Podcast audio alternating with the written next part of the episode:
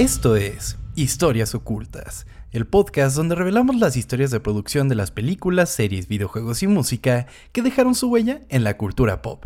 Mi nombre es Tom Kersting y me acompaña. Chava Bañuelos.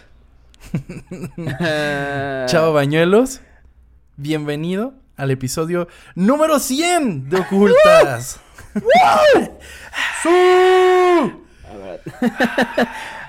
Amigo, episodio número 100, no mames. Felicidades a ti, felicidades a mí mismo. Eh, qué felicidad, güey. Y agradecimientos a todos los ocultos. Ah, no importa si llegaron más tarde, si están desde el primer día, no, no importa. El punto es que estamos aquí y que este episodio es el número 100. 100 historias contadas en este Cabrón. en este podcast. Se dice poco, pero bueno, la verdad es que es un gran número cerrado y pues la verdad nos pone muy contento. Y la verdad es que nunca pensamos llegar hasta este punto.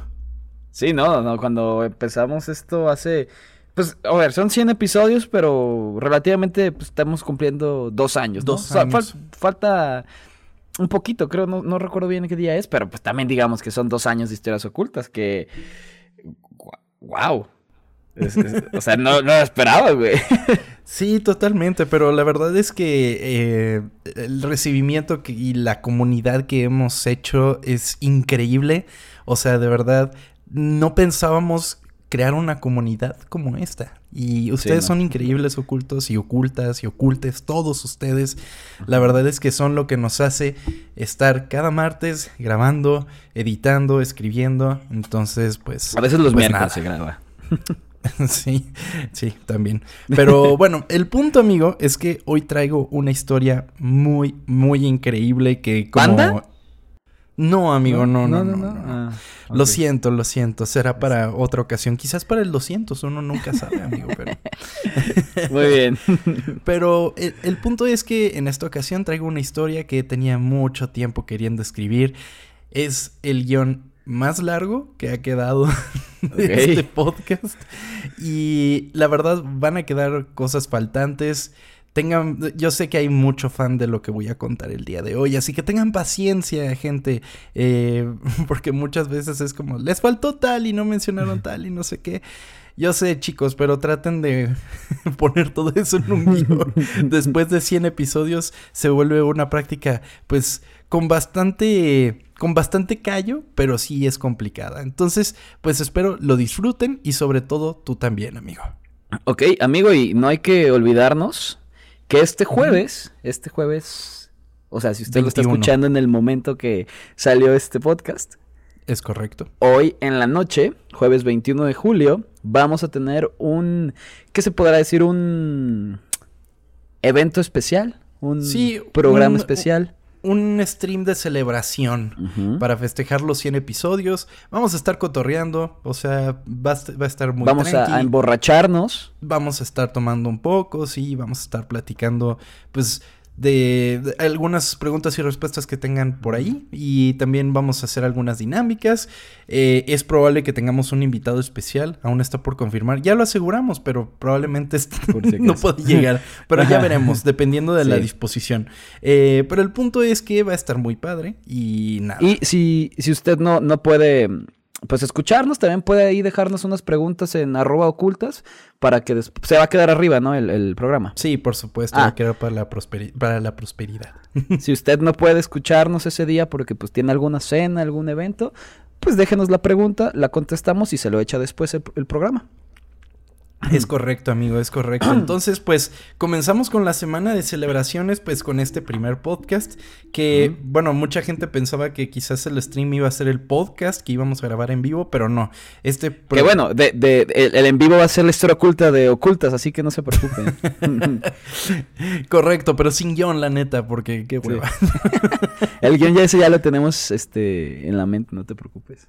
Está bien, perfecto. Pues bueno, amigo, ¿te parece que ahora sí comience con la historia? Sí, amigo, este ya, dale, perdónanos. Después de los anuncios parroquiales. Ya sé. Hemos conocido a través de 100 episodios las historias detrás de las películas, series, música, videojuegos, cómics y eventos que han forjado a la cultura pop a pulso. Conocimos el génesis de tantas franquicias que han dado forma al consciente colectivo que podríamos pensar que para este momento lo hemos contado todo. Sin embargo, aún falta contar la historia de aquella película que ha hecho soñar a muchas generaciones con tan solo su primer segundo de metraje en el que una frase en letras azules haría despegar nuestra imaginación. Hace mucho tiempo, en una galaxia muy, muy lejana. Esta es la historia oculta de Star Wars.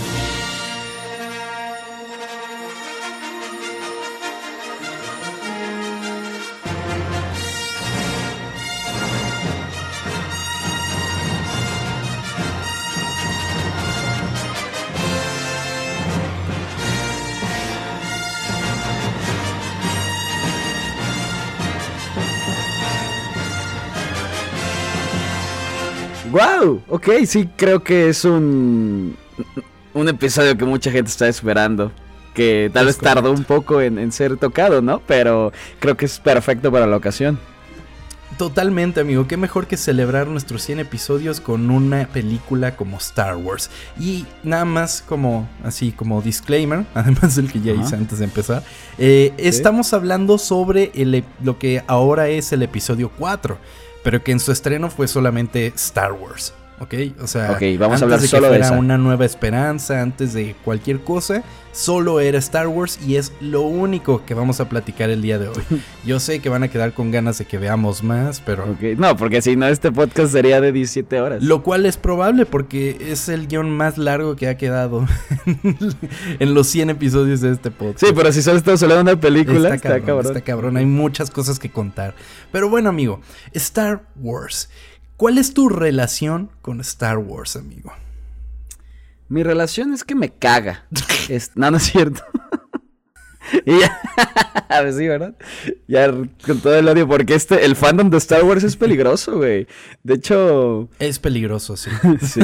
Y desde ahorita voy a meter con ellos. Sí, no, desde ahorita. Porque aparte son un putero, güey. Y aparte están enojados siempre con todo el mundo, pero este.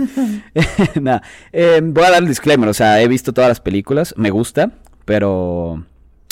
O sea, no soy un fan así de que se, se sabe todo, ubicas. No he visto ninguna serie, no he visto ninguna, tampoco serie animada, solo he visto las películas, sé lo que pasa en las películas, las disfruto, pero hasta ahí ubicas, no sé mucho de este, de este universo que pues es extremadamente grande, güey. Es muy grande y cada día es aún más grande. Eh, yo, por el otro lado, soy muy fan de Star Wars. O sea, sí fui criado como eh, desde pequeño con Star Wars, o sea, de ir a ver las, las, las, precuelas, por ejemplo, y interminables tardes de ver las, las, películas originales que eventualmente se convirtieron en mis favoritas. O sea, se, para mí la mejor película de Star Wars es el episodio 5, ¿sabes? Eh, y, y, casi enseguidita el episodio 4. O sea, la verdad es que son películas que tienen, que tengo un gran cariño hacia ellas, que quizás con el tiempo eh, ha perdido un poco del encanto, porque también hay demasiado Star Wars a mi parecer.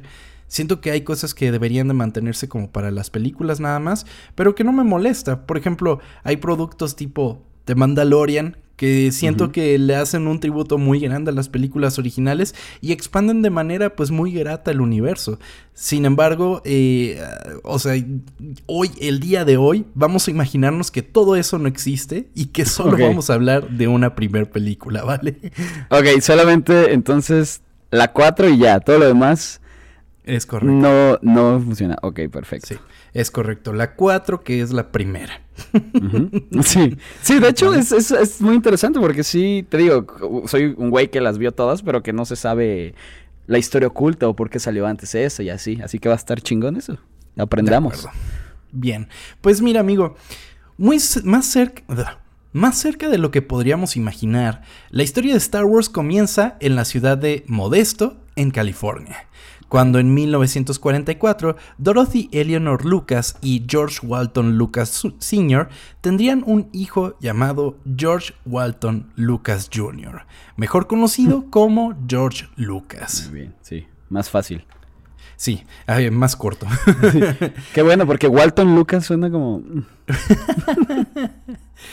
Pues los padres de Lucas vendían suministros de oficina al por menor y eran dueños de un rancho de nueces en California, mientras que el pequeño George desarrollaba un interés por los cómics y la ciencia ficción como la del programa Flash Gordon. Ok, suena muy divertida la vida de los padres, ¿no? sí, cultivaban nueces. Pero pues mientras tanto me imagino perfecto al pequeño George Lucas así viendo la tele, ¿no? Viendo a Flash Gordon. ¿Alguna vez has visto los doblajes que hace Trino de Flash Gordon? Sí, claro. No mames, son lo máximo. Un saludo a Trino por si quieres venir.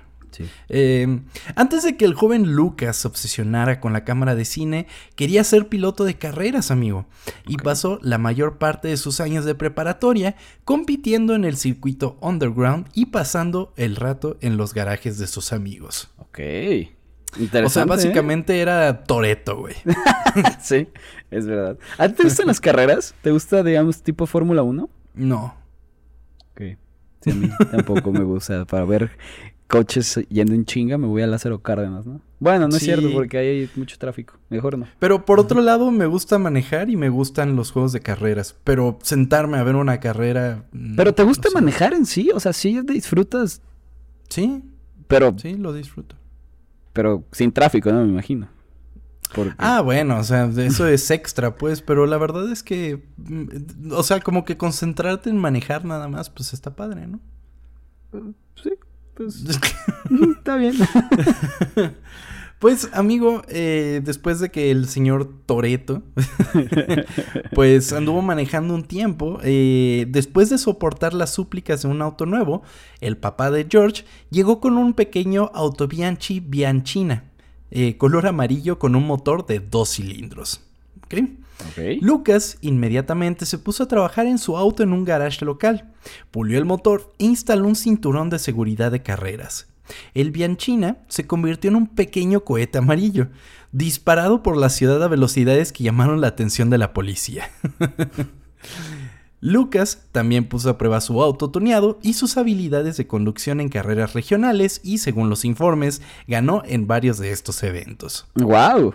O sea, era bueno el güey. Perfecto. Era un buen piloto. Preparatoria, ¿no? O sea, tenía 16 años, 17. Ajá, más o menos. Ok. Sí. Entonces, pues era un gran piloto, lo cual, eh, o sea, pensando en su propia franquicia, pues te pones a pensar que eh, Anakin era el mejor piloto que había en la, en la República, por ejemplo. Entonces quizás ahí también lo quiso reflejar.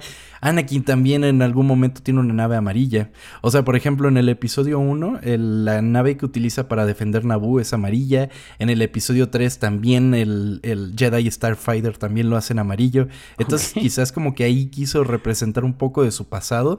Eso sin contar también las carreras de Pots en el episodio 1. Eh, también supongo que eh, basó un poco de su experiencia en esa película. En ese wow, o sea, es lo que digo cuando digo que no soy tan fan, porque ni de pedo me acordaba que, esos, que era amarilla esas, naves ubicas. ¿Qué pedo, güey? Yo lo sé, amigo, pero mantente conmigo. Yo te llevo por este recorrido. Muy bien.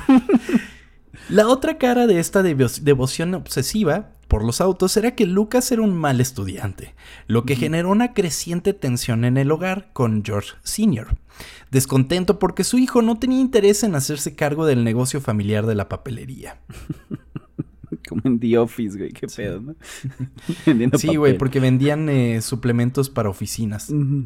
O sea, bueno. creo que, quiero que vivían en la granja de nueces, pero su negocio era la, los, los, la Se vendía más sí. Ok.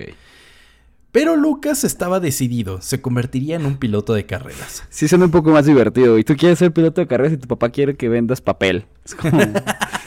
o sea, papel, digo, sí, papá, tu quiere que seas Michael Scott. Exactamente. Sin embargo, o sea, 1960 me parece un gran momento para vender papelería. Tienes por lo menos 40 años para no preocuparte por, pues, por las computadoras, güey. Sí, no había pensado en qué época estaban, es verdad, güey. Pero de todos modos sigue siendo aburrido, güey. El 12 de junio de 1962, tres días antes de graduarse de la escuela, eh, Lucas se enfrentaba a la posibilidad de no graduarse. Había estado en la biblioteca durante todo el día, pero sin embargo muy en su interior sabía que era un esfuerzo inútil, subió a su auto y se dirigió a su casa. Cuando Lucas hizo un giro a la izquierda para entrar en su rancho, un Chevy Impala vino volando desde la dirección opuesta y golpeó a Lucas. Un impacto ensordecedor que hizo que el pequeño auto diera vueltas como un juguete.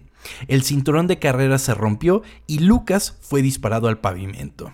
Y justo antes de que el auto se estrellara contra un nogal gigante.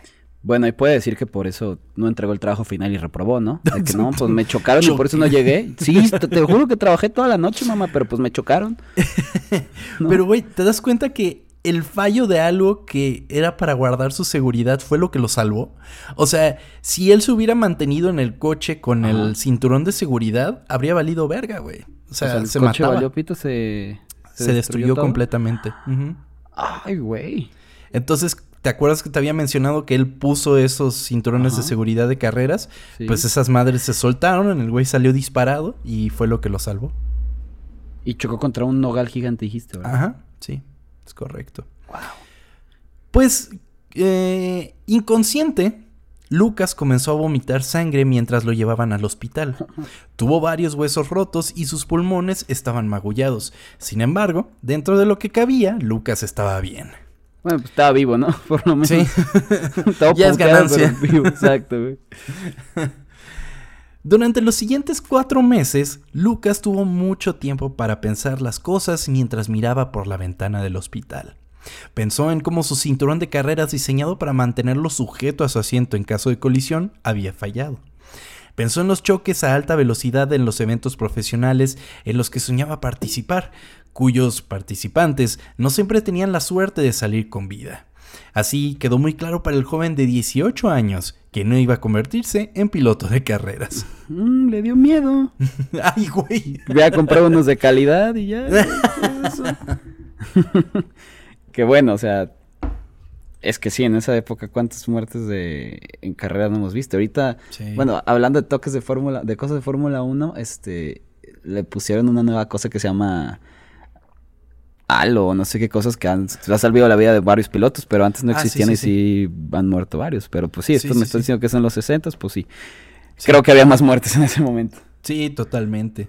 Pero, amigo, el amor por los carros, pues no se le vio afectado. Él seguía, uh -huh. le gustaban los carros, pero ya no se iba a dedicar a eso. Lucas, ya no manejaba rápido. sí, ya despacito.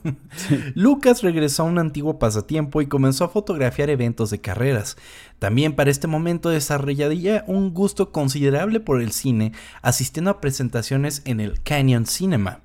El Canyon Cinema era un cine informal con películas proyectadas desde la ventanita de una cocina en una lona del ejército. Ok.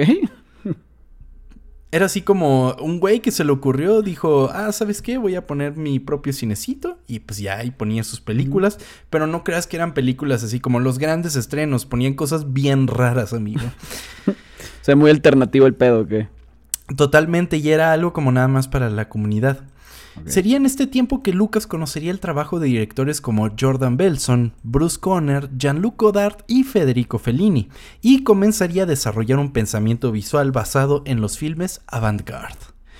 O sea, eh, él tomó estas ideas de los cineastas que él veía uh -huh. dijo, ah, güey, pues la neta sí tienen como algo interesante que contar por, lo medio, por, por medio de sus películas, ¿no? O Entonces, sea, de güey eh... cool que manejaba con su chamarrita de cuero, se convirtió en hipster. Ajá, sí, totalmente. ¿Sí? Ok.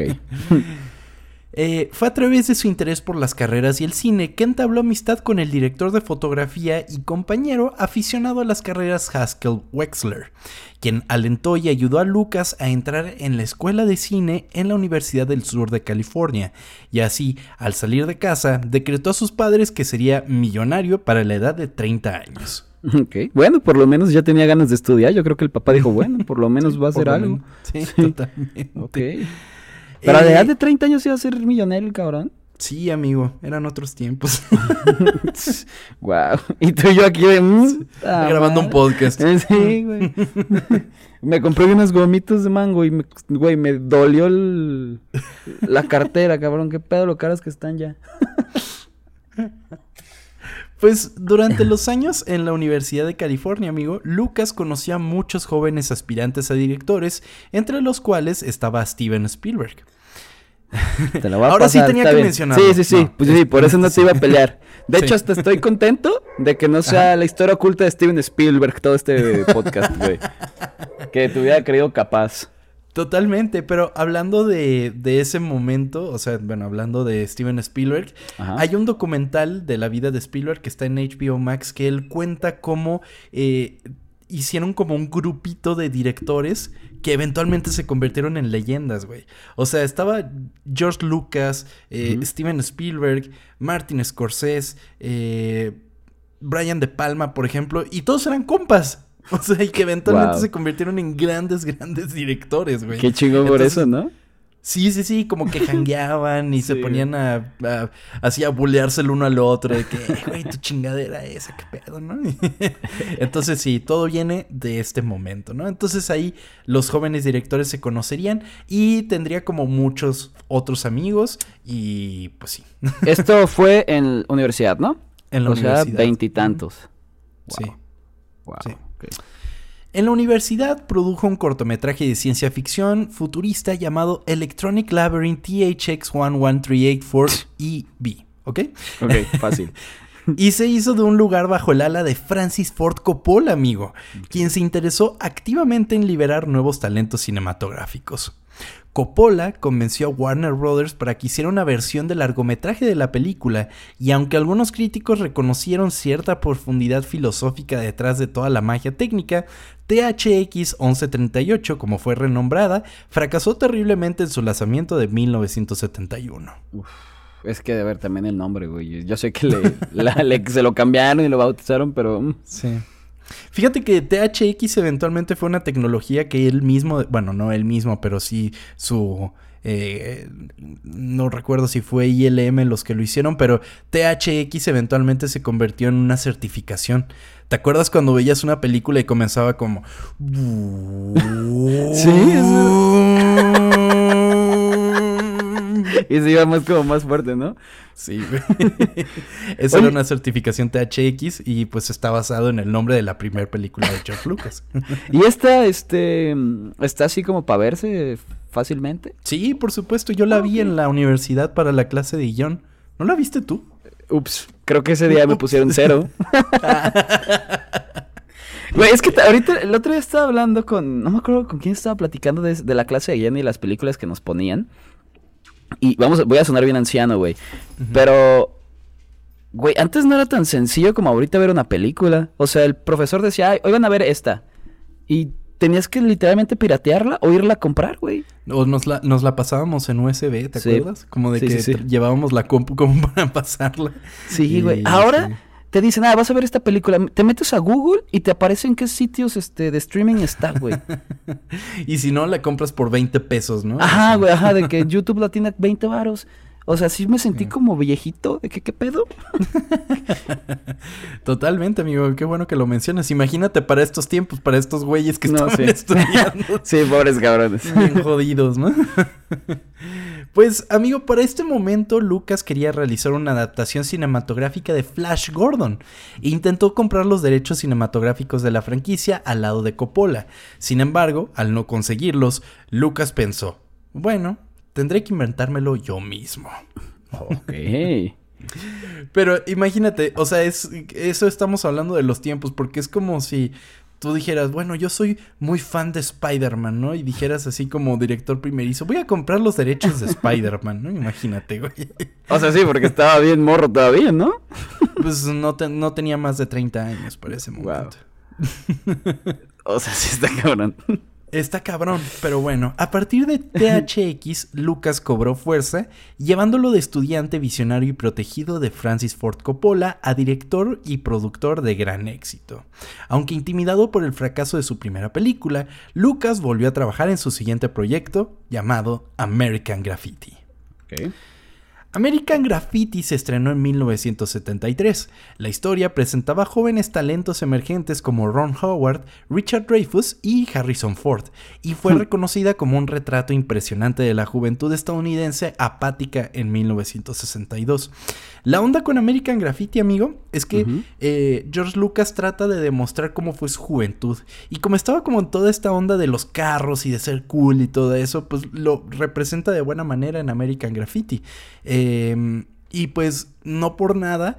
Eh, contó con un presupuesto pues un poco limitado, 780 mil dólares, pero recaudó más de 100 millones de dólares a nivel nacional, amigo. O sea... Ok, entonces, ¿y esto ya lo había hecho millonario o con cuánto se quedó él? Espérate, dije 780 millones, no, 780 mil dólares. Sí. Ajá.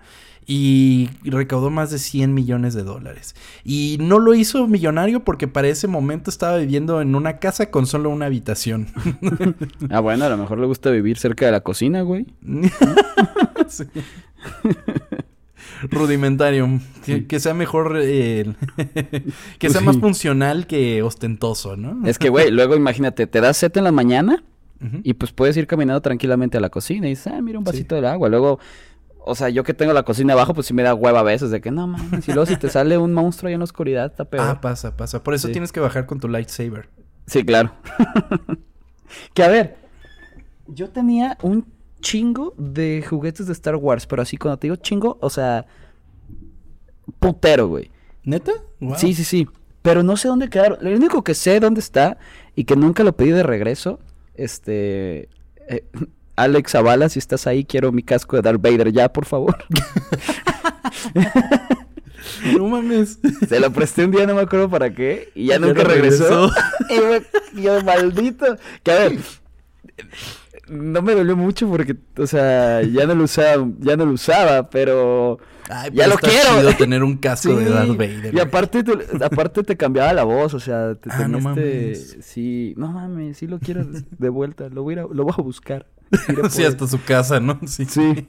Así le va a tocar ahorita acabando el, podcast a las 11 de la noche que vamos a terminar de que, Alex, mi casco.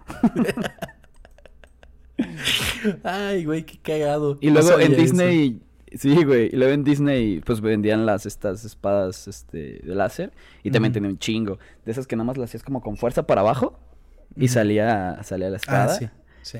Y otra que prendía de color. Ay, güey, ya no sé dónde quedó todo eso, chingada madre, qué tristeza.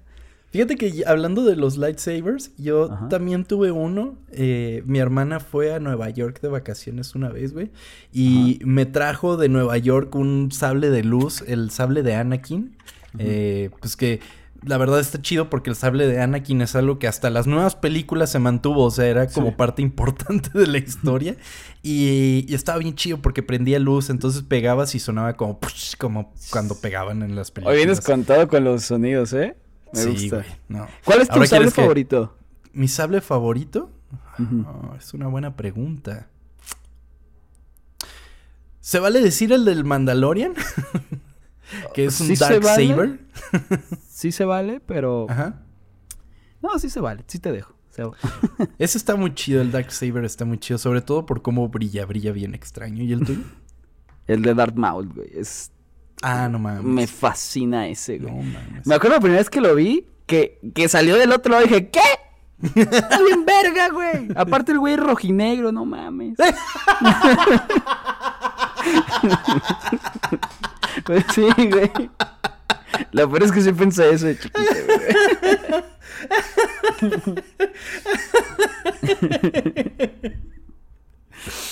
Ay, güey. Ahora sí me hiciste llorar. por fin te a reír, güey.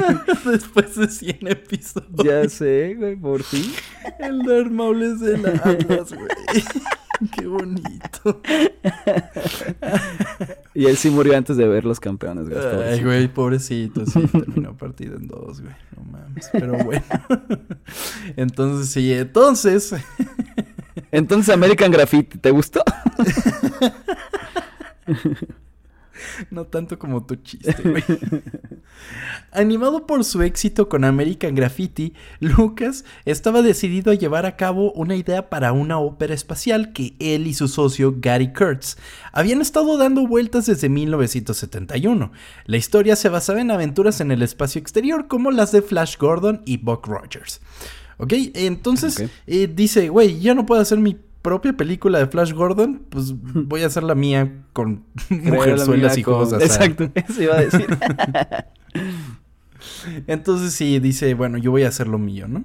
Sin embargo, la perspectiva para la ciencia ficción que tomaría Lucas sería muy diferente a la de la época. La mayoría eran historias oscuras y distópicas, pero Lucas quería hacer algo divertido y dirigido a jóvenes de entre 14 y 15 años. ¿Sabes? Era como más digerible, pues. Sí, sí, sí, como que todavía estaba muy, muy adulta la ciencia ficción, ¿no? Y en, pues, y en un sentido como más aburrido y todo eso. Y George Lucas dijo, güey, pues hay que hacerlo más divertido, ¿qué pedo? Lucas comenzaría a escribir 8 horas al día, 5 días a la semana, tomando pequeñas notas, inventando nombres extraños y asignándoles posibles caracterizaciones. Eventualmente, descartaría muchos de estos para cuando se escribió el guion final, pero incluyó varios nombres y lugares en el guion final o sus secuelas. Inclusive, uno de los primeros personajes que hizo fue eh, este Mice Windu, el personaje de Samuel L. Jackson, güey. o sea, era de los primeros que estuvieron en el guion, pero lo tuvo que quitar eventualmente. Sin embargo, regresó a él. Ocho horas al día, cinco días a la semana. Ok. Estaba de Godín haciendo su... Su guion. Su, guion. Es correcto. Pues, frustrado porque su historia era demasiado difícil de entender, Lucas comenzó a escribir un tratamiento de 13 páginas llamado The Star Wars. ¿Ok? Eh, entonces, pues él dijo, güey, ¿qué, chingado estoy escribiendo, no? O sea, yo creo que incluso él ya estaba confundido. Ya entendía, sí. sí. sí, sí, eh, entonces, pues se simplificó, dijo, voy a escribir 13 páginas y ya con eso. Con la premisa en mano, Lucas y Kurtz trataron de vender la idea a varios estudios de Hollywood. United Artists los rechazó. Universal Studios también los rechazó. Sin embargo, 20th Century Fox eh, animada por el revuelo inicial de American Graffiti, decidió darles algo de dinero al dúo para desarrollar el guion. ¿Cómo? poder pagar el desarrollo. ¿Cómo? Qué, qué, dinero? O sea, ¿en qué te gastas el dinero mientras desarrollas un guion? ¿En vivir? Ok, les dieron un sueldo para. Ok. Sí, básicamente. ¿Comprar comida? sí, así. no, no, no, eh, porque a ver, las hojas ya las tenía. Nada más se las pide a sus papás, ¿no? Ahí sí, ya fue que gasta.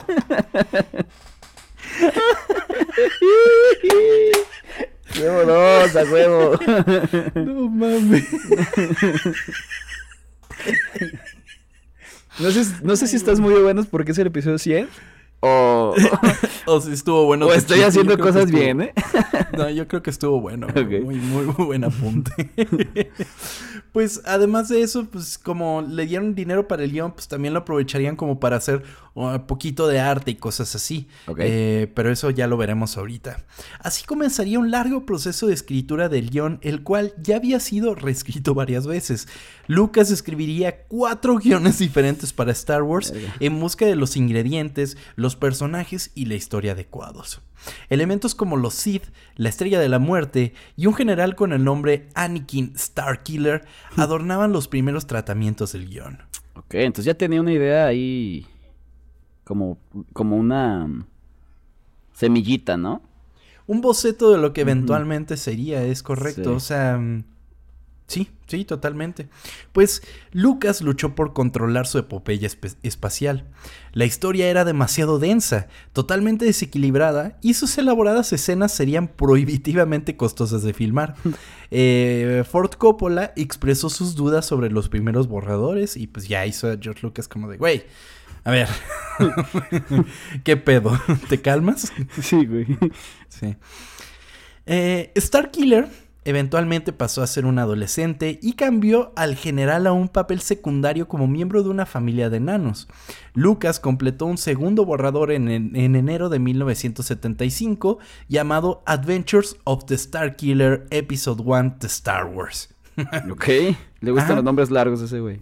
Es correcto. Y pues hizo grandes simplificaciones y presentó a Starkiller como un joven héroe en una granja llamado Luke Starkiller. Ok.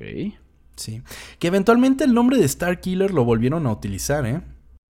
Es el. Hubieron unos juegos que se llamaban The Force Unleashed. Ok. Y, y el personaje principal se llamaba Starkiller. Ah, ok. Sí. Y eras como el. el. El aprendiz, el padawan de Darth Vader, ya cuando era Darth Vader. Ah. Eh, pero sí, pues, revisitaron ese nombre eventualmente. Y todavía no era la época de, de, de Disney. Entonces, por mucho tiempo fue canon, hasta que Disney compró Star Wars. Ahí ya no fue canon. Entonces, de hecho, ya ni sé qué. Es que es- ese es mi problema. El otro día que estábamos hablando aquí en mi fiesta, ah, gracias a todos por felicitarme. Hay tantas cosas, güey, que, que, que es como que, como que me abruma y es como que, güey, no. Y me quita las ganas de verlo, güey. Son demasiadas Yo- cosas. Yo considero que no deberías necesitar ver todas esas cosas para disfrutar las películas. No, sí, las películas ¿Sabes? a mí me gustan. Pero. Pero, pero, pero, por ejemplo, hay personas que eh, dicen que le da como otro sabor a las películas echarte lo- la- la- la- las series y que no sé qué, no sé cuánto. A mi parecer no deberías, no debería de funcionar así una franquicia.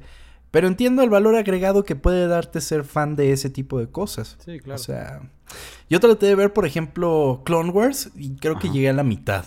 La neta, ¿Clone Wars es la mucho, animada? mucho relleno. Sí, es la animada. No es la mejor porque, güey, ¿te acuerdas de Clone Wars de Gendy Tartakovsky? Güey, qué maravilla Sí, sí me de serie gustaba. era esa, güey.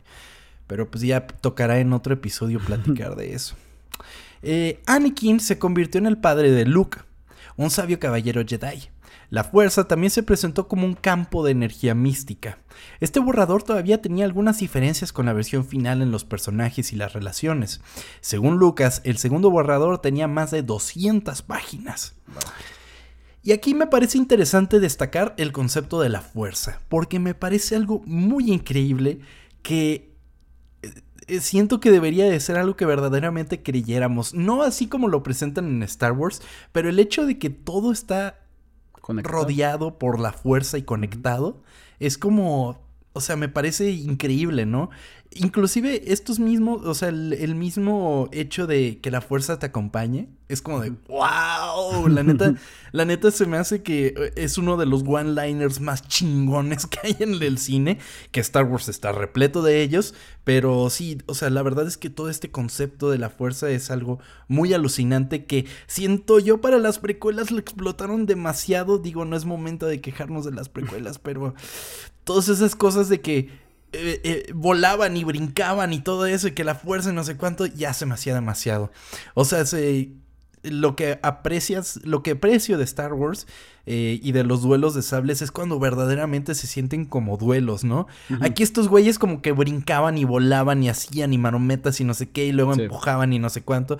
Para mí eso pierde demasiado en el sentido del combate y esa sobreexplotación de la fuerza. Además de la chingadera esa de los midiclorianos, pero eso es historia aparte. Pero bueno, o sea, eh, el concepto del misticismo detrás de la fuerza es justo lo que nos hace pensar que Star Wars no es ciencia ficción.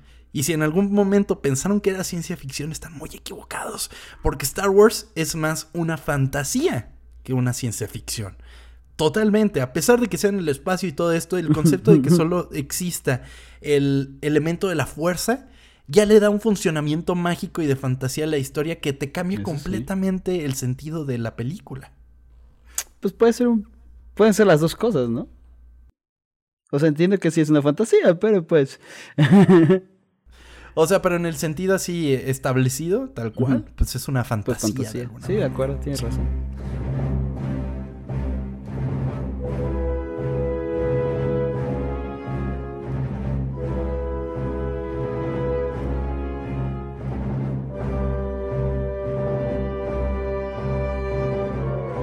Lucas comenzó a reescribir este borrador creando una sinopsis para el tercer borrador. Durante el trabajo en esta reescritura, Lucas comenzó a investigar el género de ciencia ficción, viendo películas, leyendo libros y cómics. Entonces, como que empaparse más, ¿no? Todavía más. Le pagaban Además, mientras hacía eso, güey. Qué sueño, ¿no? sí, amigo. Pues a eso se dedica un escritor de guiones. Eh, Fíjate que en este momento hay un libro muy importante y que se, o sea, y que a partir de que George Lucas lo implementa en su historia, yo creo que se convirtió en el ejemplo perfecto para hablar de este libro. ¿Cuál? El héroe de las mil máscaras. ¿Te acuerdas de ese libro? Eh, en clase de creación de personajes lo citaban un chingo. Eh, es, es, el que te explica cómo un héroe tiene todo su camino, ¿no? Entonces, el mm, héroe tiene un origen muy humilde, eh, de un origen casi, por así decirlo, virginal, que no sabes bien eh, por qué está allí en ese momento. El héroe eventualmente conoce a un sabio, el sabio le encomienda una misión, resulta que él es muy bueno en lo que en la misión que le encomiendan como tal, eventualmente tiene una caída y todo eso, todo ese concepto, todo lo que cuenta ese mismo libro está plasmado en Star Wars. Que Star Wars es una historia que toma, mm, por lo menos la primera, toma, o sea, toma demasiados elementos de la cultura general que ya existían antes de ella, pero los, o sea, los toma y los, pues, los junta en una misma, en una misma historia que se convierte en un elemento de la cultura pop que ya todos conocemos, ¿sabes? Sí, e, es el héroe de las mil caras, ¿no? De o mil máscaras. De las mil caras o las mil máscaras, no recuerdo. No recuerdo, pero sí, sí, sí. Es que como dijiste máscaras me hizo, pero según yo es caras, pero sí. Sí, sí, recuerdo muy bien cómo, cómo hablan mucho de eso en las clases, güey. Es, es correcto, y pues lo más recurrente es mencionar Star Wars como ejemplo, ¿no? O sea, El Señor de los Anillos, por ejemplo, también, El Hobbit, o sea, todas esas historias eh, tienen su base en eso. Bueno, El Señor de los Anillos antes de que existiera el libro, pues, pero el concepto de el héroe siempre ha existido y lo tenemos ya tan arraigado que ya se nos hace como común los lugares que nos presenta el mismo libro, ¿no? Entonces, pues, pues sí, eso fue una de las principales inspiraciones para Lucas. Que qué bueno que no fue El Señor de los Anillos el episodio 100, ¿eh? Porque sigo sin ver nada de eso. Maldita sea Chava Bañalos, pero... Voy, a ver. Lo voy a hacer, lo voy a hacer, pero es que... Ah, cuando son tantas horas me da como... Porque sí me dan ganas de verlo, pero es demasiado. Ay, pero sí. son tantas horas, güey. O sea, las versiones normales duran dos horas y media cada una. Y son tres. Tampoco te estoy diciendo ve las versiones extendidas. No necesito ver las extendidas. Que son, es que son como nueve horas, güey. Ay, cabrón. No, más, como doce horas. Sí. No, sí. Ahora multiplica eso por las tres películas, o sea, estás como tres días. ¿Qué? O sea. no es cierto. Ah, ¿qué pedo? Dije, no voy a ver eso ya, no, ok. Ok, necesito un fin de semana donde no haga nada para envolverme en todo eso. Pronto, pronto. pues Lucas, amigo, creó un borrador de aproximadamente 250 a 300 páginas que contenía el esquema de toda la trilogía original de Star Wars. Inteligentemente se dio cuenta de que era demasiado larga para una sola película y decidió subdividirla en una trilogía. Ok. Entonces él, él básicamente escribió todo, todo, todo, todo. Y dijo, Ok. Dijo, me pasé de verga. Es en la Tierra. Sí. sí. Decidió comenzar con solo el primer tercio del guion. Lucas sabía que necesitaba ayuda para mostrar su visión y la escala de la película la pizarra. Contrató así al artista Ralph McQuarrie para dibujar storyboards en color sobre su pitch al estudio, ¿vale? Entonces, busca a Ralph McQuarrie que los artes conceptuales de Ralph McQuarrie son una cosa bellísima, bellísima, de verdad. Búsquenlos si nunca los han visto, pero, o sea, tiene las ideas de la estética de Star Wars, o sea, de lo que finalmente fue, pero le da como un sentido diferente, ¿sabes? Y logras identificar los elementos como Darth Vader, como los droides y todo eso, pero, eh, pero o sea, él le da como un sentido mm, estético y gráfico mucho más interesante de lo que eventualmente fue. sin embargo, yo creo que sin Ralph McQuarrie no habría logrado pichar la historia como tal. las estoy viendo ahorita en Google y sí está... Y se ve muy bien, ¿eh? Y como dices, se ve hasta mejor. Totalmente, es mucho más interesantes. Y hay elementos que eh, e-, eventualmente han revisitado en Star Wars que no terminaron en la película original Por ejemplo, en The Mandalorian, no me acuerdo, obviamente no me acuerdo en qué episodio, pero hay un monstruo que creo que es como una araña, una cosa así, que lo dibujó Ralph McQuarrie, no quedó en Star Wars y eventualmente en The Mandalorian lo retomaron y lo metieron en la película. Por ejemplo, en. No me acuerdo si es en la caricatura de Rebels, el Darth Vader que aparece es mucho más similar al concepto original que, que hizo Ralph McQuarrie. Entonces, le debemos muchísimo a cómo se ve y se siente Star Wars, particularmente a Macquarie. Eh, pues Macquarie se aseguró de incluir referencias a la escala de Lucas para los miembros de la Junta y que así pudieran apreciar la magnitud de las tomas visuales previstas. Así, la combinación del arte de Macquarie con una historia de Lucas funcionó tal como esperaban. Lucas salió de la reunión con un presupuesto aprobado de 8 millones de dólares.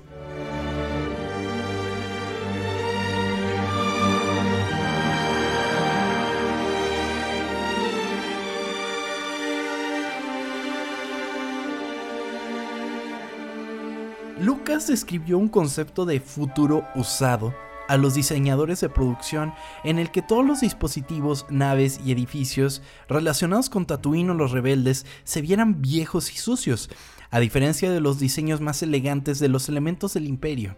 Lucas tenía la firme convicción de que la credibilidad del espectador se basaba en que el futuro se viera usado, contrario a los productos futuristas y espaciales de la época que presentaban elementos limpios y brillantes.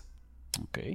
Eso es mucho del encanto de las películas de Star Wars. O sea, el hecho de que se ve todo jodido, se ve todo viejo, es algo muy bonito pensar que en el mundo hay cosas, en, el, en este mundo hay cosas que pues ya están obsoletas o que están jodidas, que no funcionan bien. Eh, le da toda la estética a la rebelión de que, güey, están peleando con lo que pueden, ¿sabes? Bueno, también vivir en, en, el pinche desierto, güey, estar limpiando tantas cosas, pues está de hueva, ¿no? Sí, Se totalmente. Te chinga con tanto arena.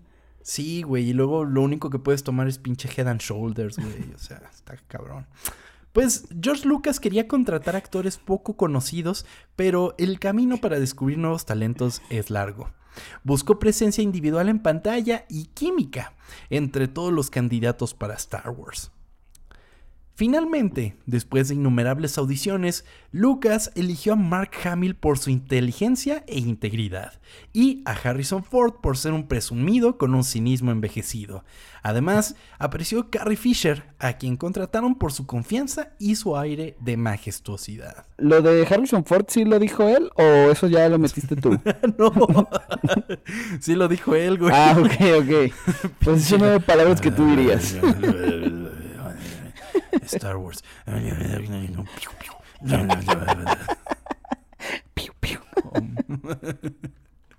Ay, que por cierto, te conté, pero el público no lo sabe, que compartes cumpleaños con Harrison Ford, amigo. Sí, güey.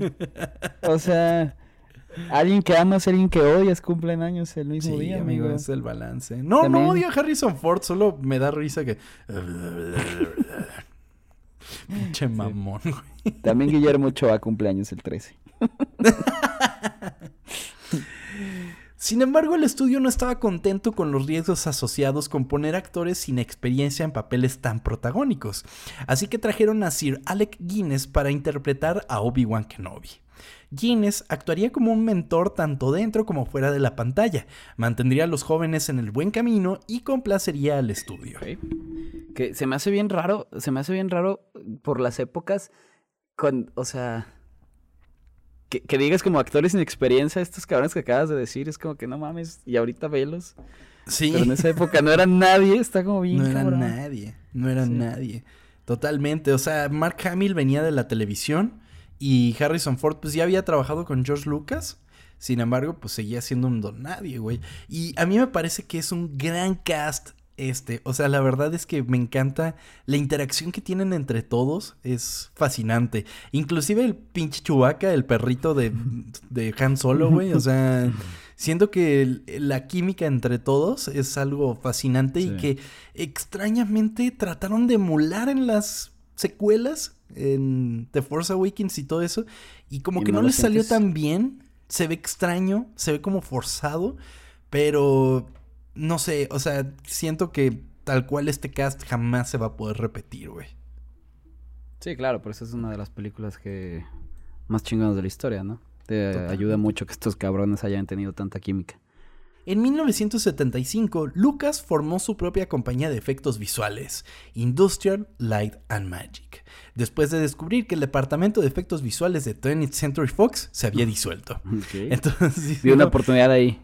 Ajá, como también cuando no pudo hacerlo de Flash Gordon, dijo, lo voy a hacer yo mismo, a la verga. es un güey muy inteligente. Sí, totalmente. Y pues Industrial Light and Magic sigue siendo así eh, un estandarte, un bastión de la, de la, industria de efectos visuales. Están muy cabrones en ILM y está cabrón que, güey, su origen es porque dijo, pues, si no tienen efectos, yo los hago. Oye, George Lucas hace algo ahorita. Pues vivir de sus millones. exacto, nada más vive ya de eso, ya no. Sí, pues sí. Todo el pues dinero fue para él. Pues sí, ¿qué más va a hacer, verdad? Sí, güey, no mames, ya tiene, tiene dinero para él y para 10 generaciones suyas, o sea, neta. Inclusive, la verdad es que desconozco, pero no sé si sigue teniendo regalías Star Wars. La verdad es que no me sorprendería. Eh, pero... Y aunque no, ni necesita ya, güey. no, güey, ni de pedo, ni de pedo. Él ya está muy contento en su granjas. Sí, y, y pues ILM ya quedó como como una de estas empresas ya muy reconocidas. Y la hemos mencionado varias veces en, Ocultas. Sí. 78 años tiene ahorita, ok, pues eh, también que, que se va a jugar golf o algo así. Sí, güey, ya retirado. Se supone que es consultor en las películas de Star Wars, pero no sé qué tanto. Es que, güey. Ah. Se hace inevitable mencionar a las, a las precuelas, güey, pero ya que las ves es como de esto es extraño, ¿por qué es tan extraño? Y vamos a descubrir eventualmente por qué, pero eh, no me parece que, o sea, él tuvo una gran visión para crear su universo y sí, se lo agradecemos, pero no sé si cuando empezó a agregarle cosas él mismo fue la mejor opción, ¿sabes? Pero, ¿Pero te gustan? ¿Cómo de que me gusta? O sea, las, las películas, estas las... Me gusta la 3. Las otras dos, o sea, de que dices que es una mala película, no me gusta, no quiero verla. No digo que la dos no me parece mala, solo es como rara. Y el episodio uno, ese sí, güey, es una píldora para dormir, güey. No mames. O sea, se, quizás cuando era chiquito era como de, no mames, el episodio uno. Pero, güey. me gusta mucho eso. no mames. Con todos los tratados comerciales y el bloqueo económico que le hace eh, los separatistas a la República y que tardan horas en explicar esa chingadera, güey. No sé, me gusta mucho, güey. Luego muere Liam Neeson. fan de Yar Yar, güey. Güey, a ver, yo sé que es un, un, personaje que odian mucho, pero a mí, o sea, no, o sea, no digo, wow, qué divertido es, me encanta, pero ¿por qué lo odian tanto? Es tan lindo, güey. ¿Quieres que me salga de la creo Que, creo que de todos los comentarios que has dicho hoy, por el que más te van a odiar es este. Güey, pues es como el comic relief, güey. Déjalo, ¿qué tiene? Es como el chava de Star Wars, ¿no? Exactamente, güey. Y a lo mejor por eso me, me entiendo con él, güey. Te identificas. Aparte se parecía a Ronaldinho y me daba mucha risa eso, güey. Qué menso. Pero bueno. Ay. ILM comenzó su trabajo en Star Wars en un almacén. La mayoría de los efectos visuales utilizaron fotografía de control de movimiento digital que creaba la ilusión de tamaño mediante el empleo de modelos pequeños y cámaras de movimiento lento.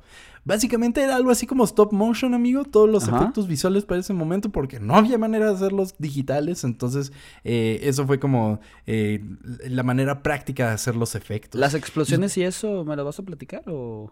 La verdad es que no me quise meter mucho en el pedo de los efectos, amigo, porque hay mucho que contarte. Y de hecho, ya vamos por la hora, amigo. ah. Espero estén disfrutando. Gracias a todos los que han llegado hasta acá. Sí,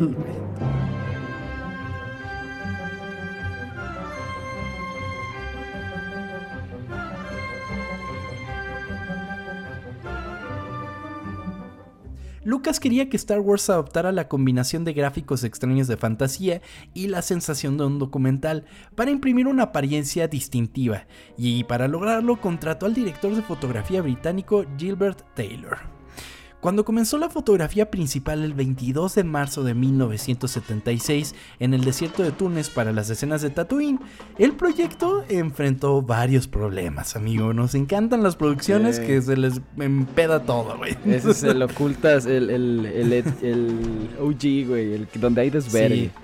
Sí. sí, sí, sí, cuando tienen mil pedos para grabar una película. Pues todo comenzaría cuando Lucas se retrasaría en la primera semana de, rodaje debido al mal funcionamiento de los accesorios y averías electrónicas. Además, una rara tormenta azotó el país, lo que interrumpió aún más la filmación. O sea, dicen que inclusive intentaron como grabar durante la tormenta, pero no se veía nada. O sea, decían, güey, no se alcanza a ver dónde termina el cielo y dónde empieza la arena, Porque, o sea, ya aprovechas como las cosas que están pasando, ¿no? Pero pues si no se pues ve nada, ¿para qué? Pues sí. Eh, bueno, eventualmente durante la producción Lucas y Taylor, el que era el director de fotografía, tuvieron disputas sobre la filmación. Con experiencia en el cine independiente, Lucas estaba acostumbrado a crear él mismo la mayoría de los elementos de la película. Sus sugerencias de iluminación fueron rechazadas por Taylor, quien creía que Lucas estaba sobrepasando sus límites al dar instrucciones específicas, a veces incluso moviendo las luces y las cámaras él mismo, güey. No mames, dice, ¿para qué me contratas? Hazlo tú solo, cabrón. Pues sí. Totalmente, amigo, no mames. Pero pues el güey te estaba acostumbrado a ser todólogo, ¿no? Pues Entonces... Pues sí, güey, pues. Pero a ver, yo sí le había dicho, a ver, me contrataste por algo, ¿no, güey? Está bien que me des como ciertas cosas, pero no me estés moviendo mi trabajo. Y fíjate que, bueno, Star Wars es una película que, si bien no se destaca por ser así visualmente hermosa, por tener una fotografía que digas puta madre, sí tiene algunos elementos que se han convertido en cosas importantes de la cultura pop. Por ejemplo, uno de los cuadros que siempre pienso al, escuchar la palabra Star Wars es a Luke Skywalker viendo al horizonte y viendo las dos lunas, güey. Y no mames, eso es muy increíble, ¿sabes? y además, al momento, ver eso por primera vez debió haber sido como, ¿qué pedo? ¿Sabes? Te ha de sacar de onda. Sí, ver eso en el cine estar cabrón. ¿Dónde viste tú la primera? En la tele. En la tele, en Canal 5 probablemente. Mm, ¿Sabes? De que ponían las películas así de Star Wars. Eventualmente... de que seguro era eh, un, estreno cuando tú la viste, ¿no? Ay, sí, no mames. o sea, es que el otro día estaba en estreno la de... ¿Cuál era? La Liga de la Justicia, güey. Ah, sí, cuando estábamos viendo el foot, ¿no? Sí, güey. Madre santa. Sí, pero eh, a mí me habría encantado ver el reestreno que fue para el 25 aniversario de la película. Eh, la verdad es que es padre cuando reestrenan las películas. Es, es Yo fui a ver el reestreno de la 1. El que fue en 3D, ¿no? Sí. ¿Y qué tal? Pues tres de culero, güey. O sea, ese que ni siquiera se ve, güey. y además en la primera el Yoda era un puppet, pero les quedó horrible, güey. Sí. O sea, en la 8, en la 9, creo que es en la 8 que también vuelven a hacer a Yoda como puppet, pero ahora sí lo hicieron con ganas, güey. En la primera parecía que estaba crudo el pinche Yoda. Sí, güey. Es que el Yoda a través de las películas ni siquiera parece el mismo, güey. No, güey. Cambió mucho. Sí.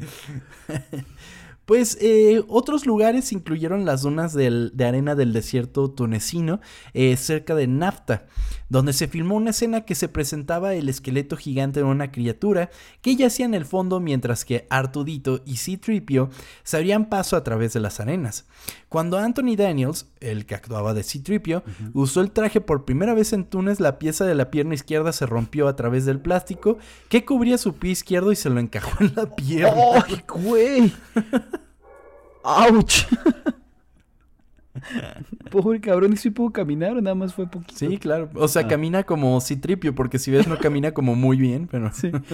Ya le ayudó a ser mejor actor, güey, porque ya le sí, caminar. Que Arturito, no mames, ese güey es lo mejor. ¿Puedes hacer el grito? De Arturito, por favor, amigo. Ah, ¿el grito? Ay, qué buena risa es. ¿Nunca has visto el video de Artudito subtitulado, güey? Porque ves que le hablan, entonces agarraron y le pusieron subtítulos. y, es bien cínico el Artudito. Así, pues chica tu madre, güey. sí se ve el cabrón como un güey grosero. Sí, sí, sí, sí le vale madre. Sí, creo que sí Tripio lo menciona. Eh, Daniels tampoco podía ver a través de los ojos de su disfraz, que estaba cubierto de oro para evitar la corrosión. Las señales de radio anormales causadas por las arenas tunecinas hicieron que los modelos R2D2 controlados por radio se descontrolaran. No mames. Ok. Ay, güey, pobre gente. Eh, y creo que esto es mucho del valor que tiene Star Wars, las primeras que eran así, todas prácticas, güey. O sea, todo lo que ves en pantalla existió, ¿sabes? y que pierde mucho en las precuelas. O sea, eh, o sea, sí puede que ah, hubiera sido como un elemento que marcó eh, la pauta para lo que vendría en el futuro del cine. O sea, lo que eventualmente hicieron bien en El Señor de los Anillos con Gollum, pues no habría sido nada sin, sin Jar Jar Binks, por ejemplo. Me gustó cómo dijiste que no ibas a decir nada de las precuelas y ya las acabaste en, ya sé, todo el episodio. Perdón, pero quería poner el ejemplo, ¿no? Entonces, tú sabiendo que pues están ahí, o sea, que si Tripio es una persona, bueno, no, o sea, que sabiendo que si Tripio lo grabaron como tal, Artudito, todos los alienígenas que ves, pues le da muchísimo valor y es lo que hace más bonita estas películas, güey. Al enfrentarse a una película que superaba enormemente el presupuesto, el cual, ¿te acuerdas que había sido de 8 millones? Pues subió hasta 11, amigo. Ay, güey y estaba muy atrasada, finalmente sobrepasó a Lucas. El director chocaba con frecuencia con su equipo por diferencias creativas y estaba en gran medida insatisfecho con el aspecto del vestuario y los decorados, la mayoría de los cuales no estaban a la altura de su visión. ¿Y ahí qué pasa cuando le dices a, a Fox de que, ¿sabes qué? Se me acabó la lana. ¿Necesito más? Pues eso es lo que haces, güey. Le dices, ¿sabes qué? Necesito más lana, Ay, güey. Sí. Pues... Ah, Lucas se deprimió visiblemente y transmitió sus frustraciones a sus actores, mientras brindaba poca dirección. Sus instrucciones a los actores generalmente consistían en las palabras más rápido o más intenso. Y ya. es como, ponle más diseño, ¿no? A eso. sí, tal cual. tal cual. Y creo que esto es algo muy importante a destacar porque George Lucas, siendo un gran creador, es un director muy mediocre. Ok. Porque tú ves las precuelas y claramente están mal dirigidas, güey. O sea, no puede ser que. O sea, que hayan diálogos como el de. No me gusta la arena. En el episodio 2, güey. Es como de. ¿Qué pedo? Además, como con una dirección pésima, los actores no sabían ni qué pedo y claramente aquí comenzó todo esto, güey, o sea, de que, ¿qué es eso de más rápido, más intenso? No mames. que a ver, es, que la arena sí es culera, güey. ¿no? Ya lo has mencionado en repetidas ah, ocasiones. lo siento, pero es que sí soy enemigo de la arena. Así que eso no me pareció mal dirigido a mí, me pareció ah, muy bien. No, no es cierto, nada, pero sí. Se entiende por qué se ve así, güey. Pues sí, el cabrón con un chingo. Llevaba un chingo de, eh, haciendo esto. Se le acabó la lana, güey.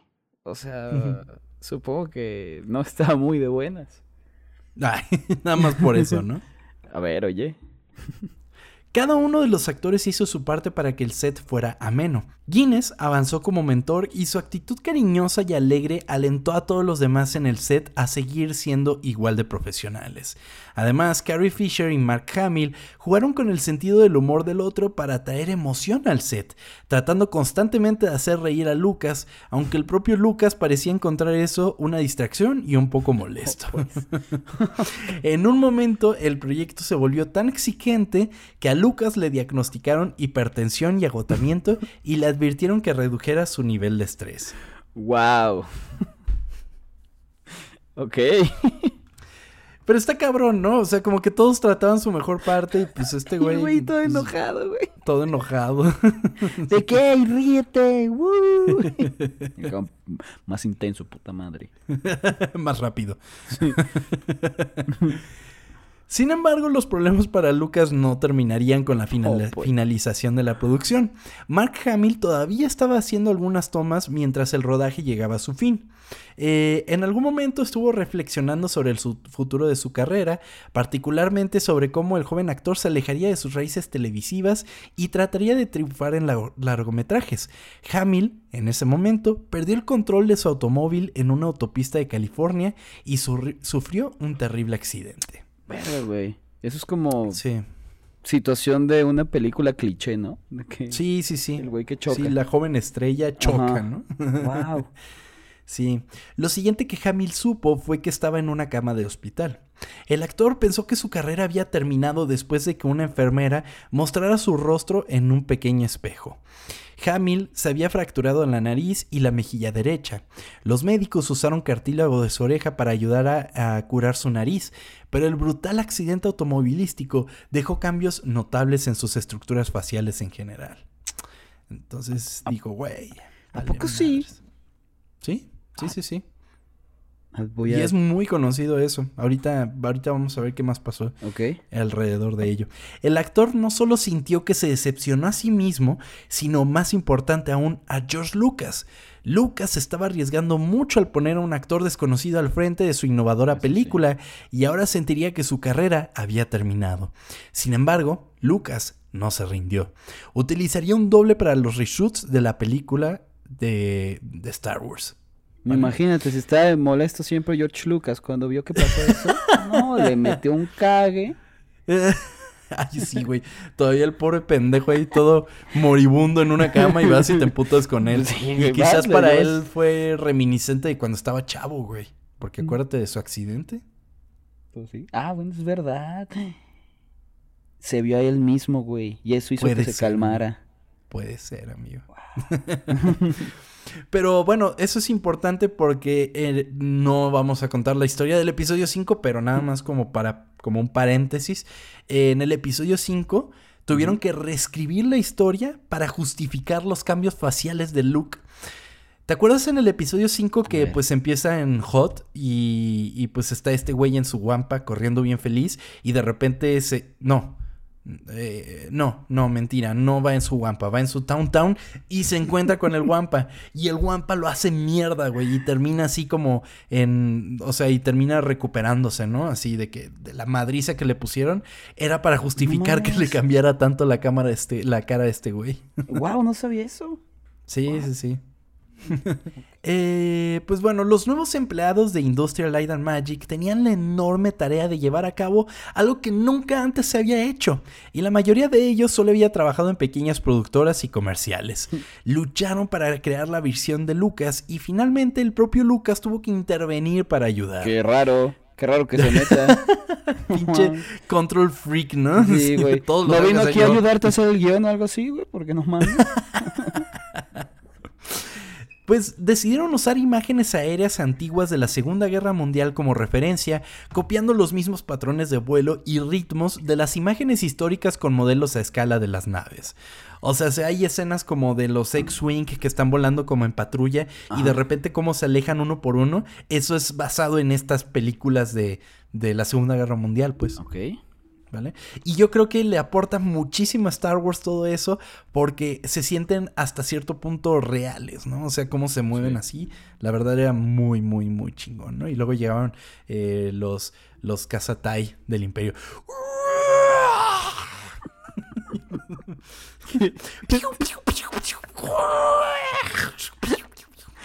Te estoy imaginando de chiquito jugando con tus naves de Star Sí Wars haciendo sus sí ruidos, güey. Y tu mamá bien asustada de qué le pasó a Tom, ¿por qué está gritando?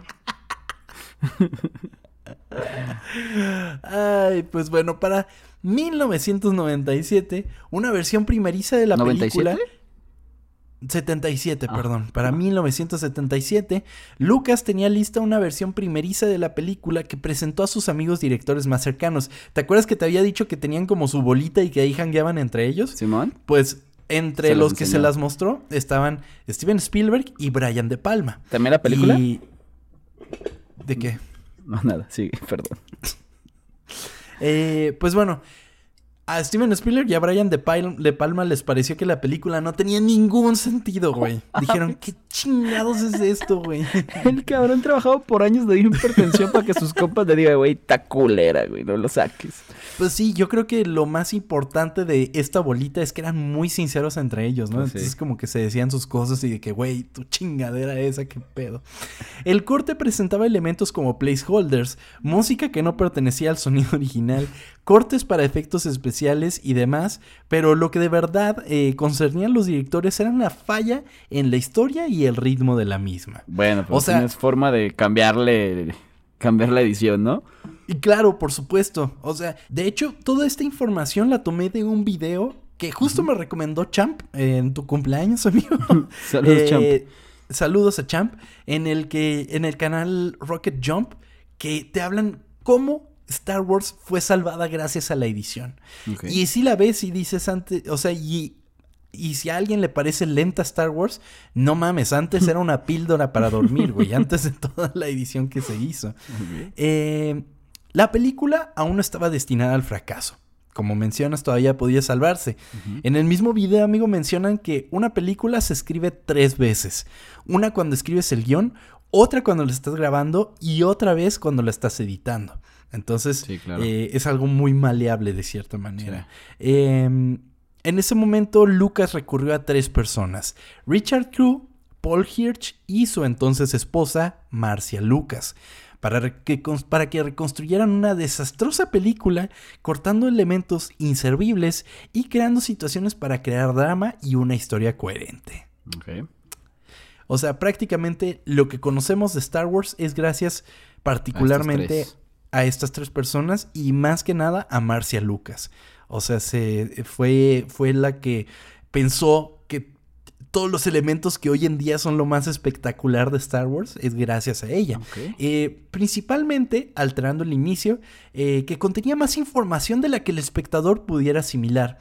Los editores de la película cortaron una gran cantidad de escenas que no aportaban nada a la trama. Nada más para mencionarte unos ejemplos, al principio, en el corte original, eh, veías, sí, que pues perseguían a los, a los rebeldes y a la princesa y que llevaba los planos de la estrella de la muerte y todo eso, manda a los droides y al mismo tiempo veías como Luke Skywalker veía que había un pedo en el espacio, ¿no? O sea, como que en el planeta. Y lo veías ahí como que jangueando y de repente iba con sus compas y no sé qué. Y les decía, hey, güey, mira allá en el cielo. Y veías como, o sea, y se suponía que veía todo eso y que no sé qué. Todo eso lo quitaron. Y solo pusieron a Luke Skywalker hasta que se encuentra con los droides que es algo muy cagado que pasa en Star Wars, porque eh, los yaguas agarran a los droides y se los llevan, ¿no? Y dice, bueno, ok, voy a comprar los droides con, con, con el tío, con su con su tío, no me acuerdo cómo se llama, pero hasta ese momento lo conoces a Luke Skywalker. O sea, al protagonista tardas un chingo en verlo, pero eso te hace como que más comprensible la historia. Si hubiera tenido todos estos cortes, habría sido fatal. Ahí sí los pierden a todos, güey. que, a ver, la película dura, ¿cuánto? ¿Dos horas? Más o menos, sí. Ok. No, si lo hubieras hecho más larga también aparte, pues sí. bien, pensado. Eh, pues posiblemente la mayor contribución de edición que Marcia Lucas hizo a Star Wars fue durante el final. Muchos dicen que salvó todo el acto final al agregar un sentido de urgencia. ¿Te acuerdas que en la película es como de que, güey, solo tienes un tiro? Sí, sí, claro. y tienes que darle a este hoyito ahí y vale madre si no le das, ¿no? Entonces ella lo que hizo fue darle este sentido de que, güey, tiene que ser ahorita, porque antes la carrera en la trinchera de la Estrella de la Muerte fue original escrita eh, para que Luke tuviera dos oportunidades para destruir la Estrella de la ah, Muerte. Está dando vueltas como si fuera carrera, güey, de verdad. Ajá, ajá, ajá, totalmente. Y que es algo como que explotan también en Top Gun, güey. O sea, en la, en la nueva en Maverick, en el hecho de que tienen no he ido para verla, güey. No mames, chava. Ya sé, ya sé, perdóname. Eh, bueno, regresando. perdóname. No, pero me puedes decir, a ver, platícame. No, no, no, que también es como. Es algo muy sencillo. O sea, tienes que darle a este punto y solo tienes un intento. Y sí te mantiene al borde de la silla, así de, güey, no le van a dar, no le van a dar. Y cuando Luke dice, bueno, Obi-Wan le dice que confía en la fuerza, es como de, güey, no mames. pues Marcia había reordenado las tomas casi desde cero, tratando de crear la tensión que faltaba en la secuencia del guion original.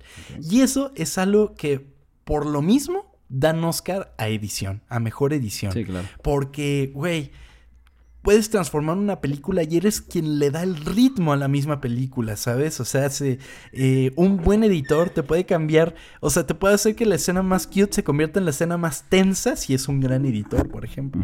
Entonces sí, es muy, muy increíble. Por recomendación de Spielberg, Lucas contrató a John Williams, que había trabajado con Spielberg en la película Tiburón. ¿Van a Eh, escuchar el episodio? Es correcto. Así, referencia al primer episodio de Ocultas en el Ah, episodio Siendo wow. Ocultas. Lucas originalmente contrató a Williams para consultar sobre las opciones de edición de música, ya que se tenía la intención de usar música, amigo, que ya existía. No mames. Sí, iban a poner así como tracks eh, ya conocidos. Eh, ¿Te imaginas Star Wars sin No. su soundtrack, güey? No, O sea, güey. Pues es que es gran parte de, de la magia de Star Wars, es su música, güey, ¿no? Totalmente, totalmente. Es lo que te lleva a todo el universo de Star Wars. Y inclusive desde el opening, Sí, o sea, que sí. suene como suena, o sea, ¡tarán! o sea, ya, ya estás ahí, Y, güey. pues, güey, o sea, en el pinche. En la función de estreno de estas nuevas, la primera vez que sale el, el logo de Star Sí. Wars con la, can- con la canción, güey, toda la pinche sala fue de. "No". Es que es muy emocionante, Sí, está amigo. cabrón. Es La neta, muy sí. emocionante, güey. O sea, sí, sí, sí, sí, lo entiendo completamente. Creo que hasta solté lagrimita en The Force Awakens, así que, güey, no mames. Qué ¿De dónde salió la, la lagrimita? Del ojo, Ah, ok. de la cara. Ok. Qué pendejo. Eh, Lucas creía que la película retrataría mundos visualmente extraños, pero que con una gran partitura musical le daría a una audiencia una familiaridad emocional. Dijo, pues si les pongo música no tan desconocida, puede que estén más asimilados con el mundo, ¿no? Eh, por lo tanto, Lucas reunió sus piezas orquestales favoritas para la banda sonora, hasta que Williams lo convenció de que una partitura original haría que el proyecto fuera más unificado, considerando las selecciones musicales de Lucas como una pista temporal. Que también el, el Williams era de que, a ver, quería vender su trabajo, quería ganar más, ¿no? De que, no, mira, yo te hago uno, te va a quedar más chido. Nomás págame el triple. Pero, güey, no, no No, mames. y o valió sea, la pena, claro. Sí, Pero no en su momento el güey estaba vendiéndose, güey. Sí, sí, totalmente. O sea, la verdad es que el soundtrack de Star Wars y de todas las películas tiene tantos temas tan eh, eh, increíbles que ya se formaron parte de- del, del consciente colectivo, amigo. Ya todos conocemos, eh, pues ya hablamos del opening de Star Wars, pero la marcha imperial, por ejemplo, el tema de la fuerza, eh, todos esos son temas que... Inclusive el de la cantina, güey. Sí, o sea, son cosas Está increíbles. Sí, sí, sí.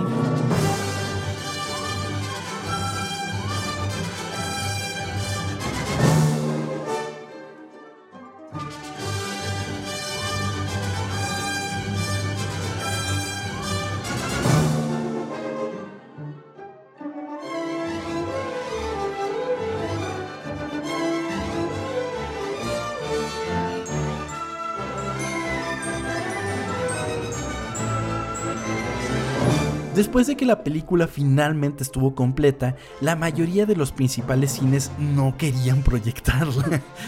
Con un pre- pequeño presupuesto de marketing, pocas personas sabían lo que era Star Wars.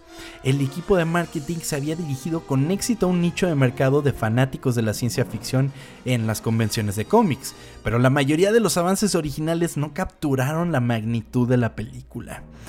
Eh, la verdad es que el primer tráiler de Star Wars está muy ¿Culero? chafita, güey. Sí, Es que no, sí, sí. no, no, no lo he visto. No, y además es, o sea, completamente es un tráiler de otra época y la verdad es que no, de verdad no sientes como la magnitud de lo que iba a ser, está muy cabrón. Aunque los cines no querían proyectar Star Wars, sí querían proyectar otra película de Fox llamada The Other Side of Midnight, que para la visión de muchos sería una de las películas más importantes del verano. Fox determinó así que para que los cines mostraran The Other Side of Midnight, también tendrían que proyectar Star Wars en sus salas. O sea, prácticamente Star Wars llegó a las salas por un tecnicismo.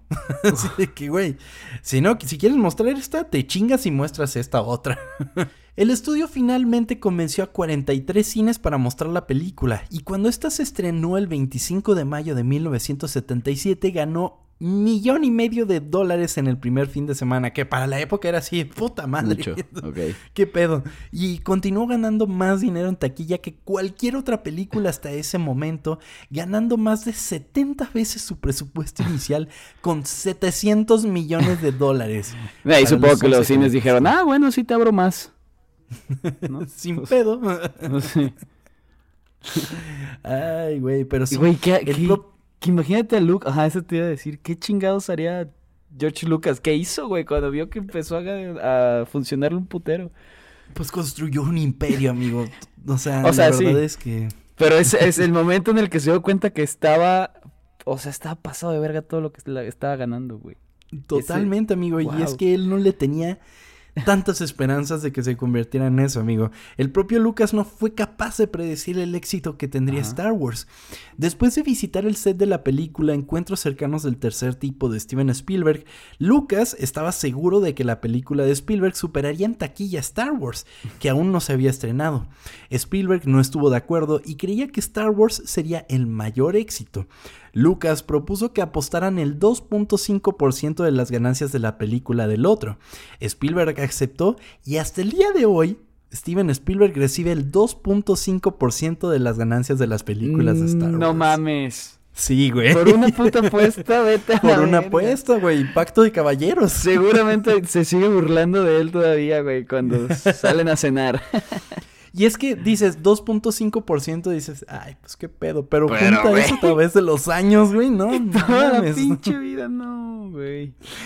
Los millones que ha de tener Spielberg nada más por apostar, güey. Y por, y por creer en su amigo, güey. O sea, la neta me parece así muy cabrón como el de que, poder de la amistad. Sí, sí, sí, totalmente. Y es algo que eventualmente, eh, se o sea, lo chingón de todo esto es que ellos se ayudaban bastante. O sea, en un momento en el que Steven Spielberg estaba así como de, güey, ¿qué pedo? Este George Lucas le dijo, güey, tengo un proyecto que se llama Indiana Jones, güey, ¿qué pedo? Cáile. Y, y, y- y Steven Spielberg va y dirige Indiana Jones y se convierte en una gran película eh, que también pertenece como a todo este universo de Lucasfilm y todo eso. O sea, eh, esa amistad entre, es, entre ellos dos particularmente, porque sí están los demás directores, pero eh, creo que esta es la más destacable, o la más reconocible por lo menos, eh, es algo fascinante, amigo. Sí, sí, sí, la neta, que, que como te dije, es el poder de la amistad y qué bonito que creen en ellos y, y al final, pues, terminó ganando demasiado, qué chingón. Sí, Que, amigo. A sí. ver, que Star Wars fue la película que más sacó dinero hasta que llegó E.T., ¿no? Que es que creo que sí fue E.T., así que está chingón eso, ¿no? Que fue bueno. Sí, que se iban superando por mucho tiempo, ¿no? Sí. Buen punto, sí. Eh, sin embargo, el verdadero ganador del éxito de la película fue el mismo Lucas, quien durante las primeras negociaciones con Fox rechazó un pago de 500 mil dólares como bono de dirección a cambio de la propiedad total de los derechos de licencia y comercialización de la película, trato que los ejecutivos aceptaron. O sea, antes de que... Al inicio de todo este pedo. Ajá, sí, sí, sí. Ah, o no, sea, pues. desde el principio, este güey dijo, ¿sabes qué? Yo me voy a quedar con los derechos, te puedes quedar con tu dinero, güey. Y como los ejecutivos dijeron, bueno, igual y se jode esto, Ni se igual lo y esperaban. no, No, se- pega, pues güey. es que, güey, nadie se esperaba que iba a hacer lo que es. O sea, Totalmente, nadie. No pero- había forma de pensarlo. Qué visión la de Lucas, güey. Sí. O sea, qué visión la de Lucas, porque de ahí es de donde neta viene su dinero, Sí, güey. claro. Su, su puta madral de dinero que luego nada más por vendérselo a Mickey Mouse se, o sea, se Ya. pudrió ya en dinero, güey. O sea, no mames. Sí. Pero Pero, que también, como tú, como tú lo dijiste, no creo que el cabrón se hubiera esperado esta, este no, éxito. no, no, ni de pedo. Fue, fue una apuesta de alguna manera, fue una apuesta. El resto de la historia de Star Wars quedará para más episodios. Pero no olvidemos los humildes orígenes de una franquicia multibillonaria, que a pesar de todo surgió de la imaginación de un hombre encantado por la ciencia ficción, los viajes espaciales y los héroes que salvan el destino de la galaxia entera. Gracias a Lucas, nuestra imaginación fue más allá de lo que pudo haberlo hecho sin su trabajo. George Lucas imaginó para que nosotros pudiéramos soñar. Esta fue la historia oculta de Star Wars.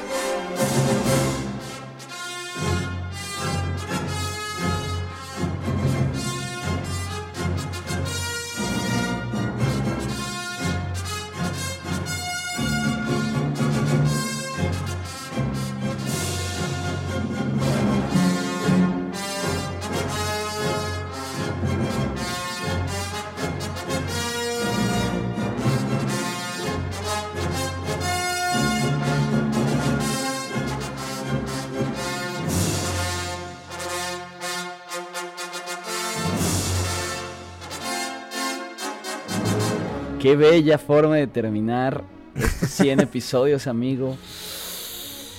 Ay, amigo. Te lo agradecemos todos, este... Wow. Muy bonito. Estuvo increíble. ¿Qué, ¿Qué, episodio tan disfrutable, la verdad. Creo que fangirleé un poco. O sea, sí, pero, está, pues, bien. está, bien. O sea, sí. Star Wars te, se te permite hacer ese tipo de cosas. Yo sé, yo sé, y tengan en cuenta, no soy el más fan de Star Wars, o sea, no soy demasiado eh, clavado en el sentido, pero pues puedo mencionar los nombres de algunos personajes oscuros y cosas así, o sea, no sé. No, pues que sí luego hay sí. muchos enfermos, güey, o sea, o sea, pero enfermos no, no, no. No seas así, güey. No, espérate, no porque les guste Star Wars, me refiero a que pues son tan clavados que es como, cabrón, parece una enfermedad lo mucho que saben de ese pedo, güey.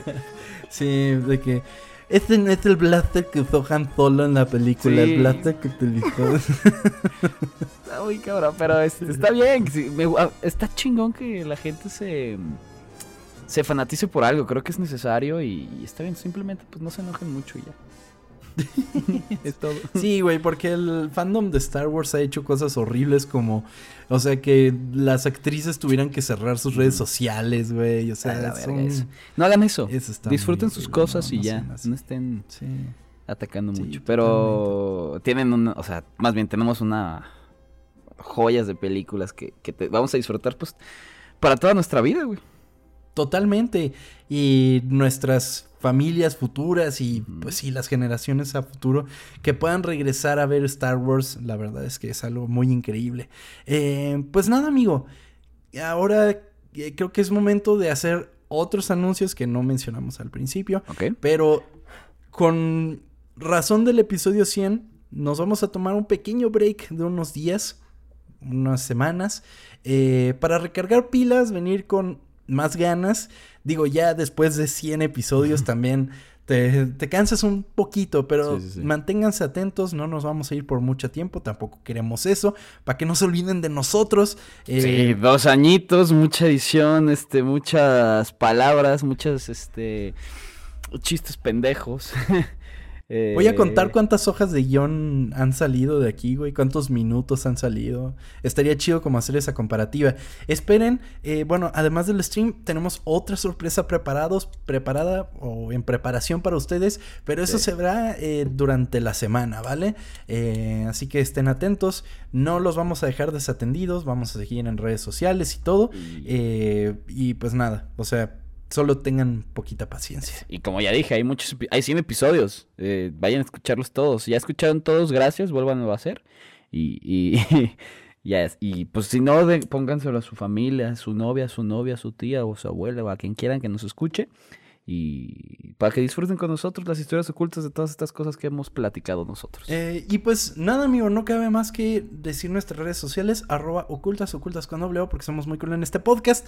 Ya se la saben, vayan a seguirnos a Facebook, Instagram y Twitter. Y también pueden apoyar este podcast por medio de la plataforma co-fi.com diagonal ocultas, donde nos pueden pichar un cafecito y les estaremos agradecidos de por vida eh, para que sigan manteniendo las luces de este podcast prendido, eh, prendidas más bien. Eh, Chava, cuéntanos, ¿quiénes fueron las personas tan amables que en esta semana del episodio 100 nos dieron la oportunidad de tomarnos un cafecito. Amigo, agradecerle a Ángel Cetina, que nos dice que somos el mejor podcast de Spotify. Muchas gracias. Nice. Que gracias Nada a más de Spotify, güey. O sea, en, Ah, es en- verdad. ¿Qué pedo, Ángel? En, en Apple valemos En verga, Apple ¿no? Music hay uno más chingón. no, pero gra- que gracias a nosotros entró al mundo de los podcasts. Que Nice. felicidades por los 100 episodios. Cada uno es mejor que el anterior. Estaré con ustedes forever always. Uf, Gracias. Gracias Ángel, un abrazo y de verdad que qué chingón que fuimos eh, como que el inicio de una bonita historia con los podcasts. La verdad es que Sí. eh, es un es como un medio del cual estamos muy orgullosos de pertenecer y que ya podemos decir que no somos tal cual unos donadies, digo, ya tenemos una base de fans y que cada vez crece más. Tenemos tres semanas en el top 40 de podcast de TV y cine, amigo. Es lo más largo que nos hemos mantenido, no lo más alto, pero yo estaba pensando, prefiero estar ahí eh, más seguido que así alto y de repente bajar. Entonces, eso Sí. es gracias a ustedes y todo su apoyo, de verdad que sí. Sí, es mejor estar ahí y siempre, ¿no? Mantenernos. También, también es agradecer a Sebastián, que nos dice muchas felicidades por el episodio 100.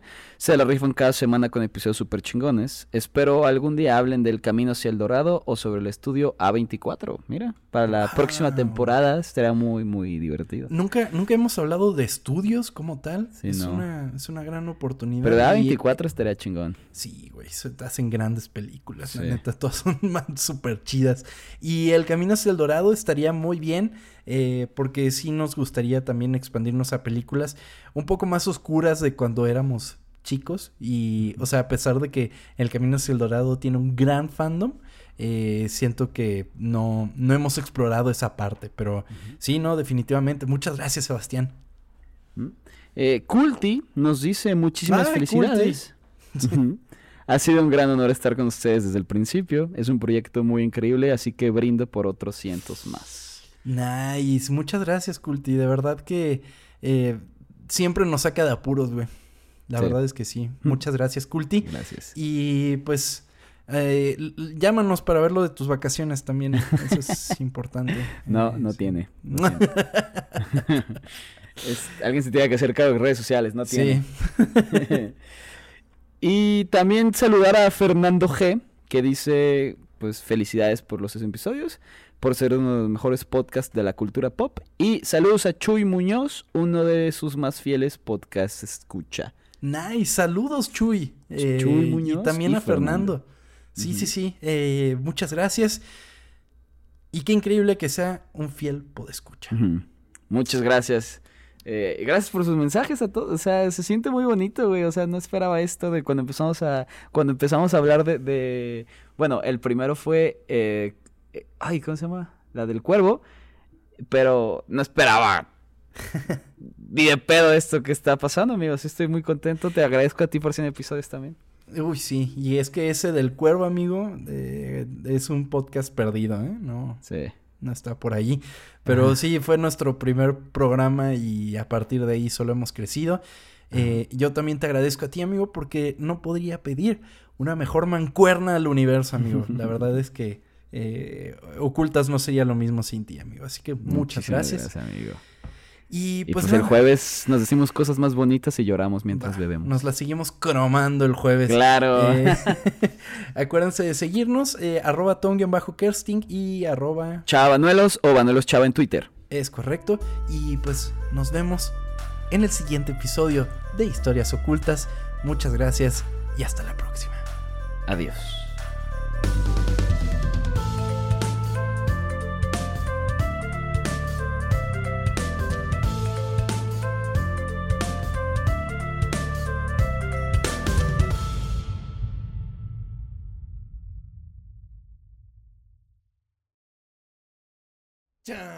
dun, dun, dun,